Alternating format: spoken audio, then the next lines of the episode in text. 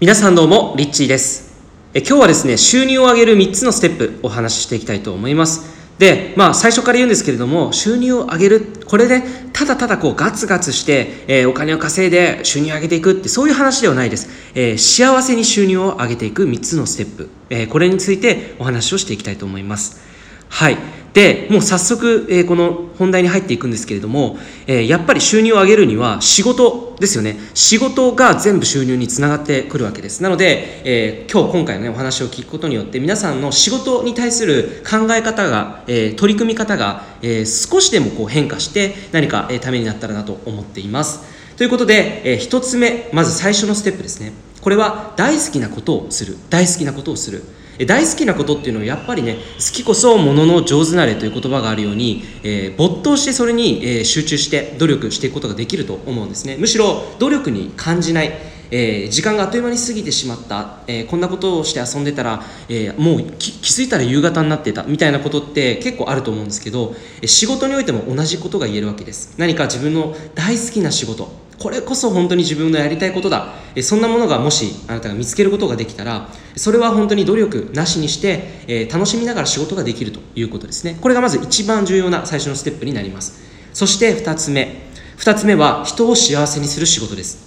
人を仕事にするし、えー、仕事、えー、これあなたの今の仕事は人を幸せにする仕事でしょうか？えー、あなたの会社が提供しているサービスやものというのは誰かを幸せにしていますか？えー、まあ、ビジネスというのは根本的には、えー、人々の問題解決をするために商品を提供したりサービスを提供したりするという、まあ、基本的なものがあると思うんですが、えー、それによってやっぱり人はより豊かになって幸せになっていくと思うんですね。じゃあ今やっている仕事はえ、そもそも人を幸せにしているものですかっていうところをですね、えー、まずもう一度思い出していただきたいと思います。で、え1番目のね、この大好きなことと、そして2番目の人をそれで幸せにしていたらですね、この2つだけで必ず収入っていうのは必然的に上がってきます。なぜならば、えー、やっぱりその仕事を通してエネルギーをそこに集中させて、お客さん、目の前のお客さんだったりとか、えー、その例えば仕事において関わっている人たちが喜んでそして、えパフォーマンス能力が上がってそして売り上げが例えば上がったとしたらそれはやっぱりえー、例えば個人事業主だけじゃなくて、えー、ビジネスをやっている人だけじゃなくても、えー、社員であってもやっぱり必然的に、え会社がもうそれを認めてくれたら収入っていうのは上がってくるわけです。なのでやっぱ大好きなことを仕事にしている人とそして人を幸せにしているという実感がある、え営業マンだったりとか、えそういった、えカフェの店員さんだったりとかそういった方々っていうのはやっぱり、え会社に求められて、え役職を手に入れたりとか、え要はまあステップアップしていくわけですよね。えー、そんな感じでですね、えー、まずはやっぱり大好きなこととそして2つ目に人を幸せにしているかどうかっていうことですね、えー、この2つがあれば必ず収入につながっていきます。で今日は3つ目。はい。じゃあどうしたらさらにその収入を上げていけるの？もう私は好きなこともやっているしそれに人もね、えー、本当に皆さん喜んでいただいているって方も中にはいると思うんですね。じゃあ、えー、まだね、仕事さされてないこと、あの方ね、大好きなことまだ見つかってないって方は、えー、将来的にね、この3つ目のステップが重要になるよっていうことで今日お伝えしたいと思います。3つ目はですね、えー、大好きなことで人を幸せにする、そのものに自己投資をさらにしていくということです。自己投資をしていく。はい。これね、すごくね、あの自己投資って聞いてイメージが湧かない方もいると思うんですが、何かというと、じゃあ、どうしたらもっとその目の前にあるいる人たちのことを幸せにできるのかそのために自分のスキルに投資をしたりそして自分の時間に投資をしたりします。はい。自分のスキルに投資することによってより技術を磨いてそしてその人たちの悩みをもっと解決してあげる。もっとその人たちの理想に近づけてあげることができるというふうに、えー、思うわけですね。例えばじゃあ YouTube で言ったら YouTube って無料で見れるじゃないですか。で喜んでもらえますよね人に。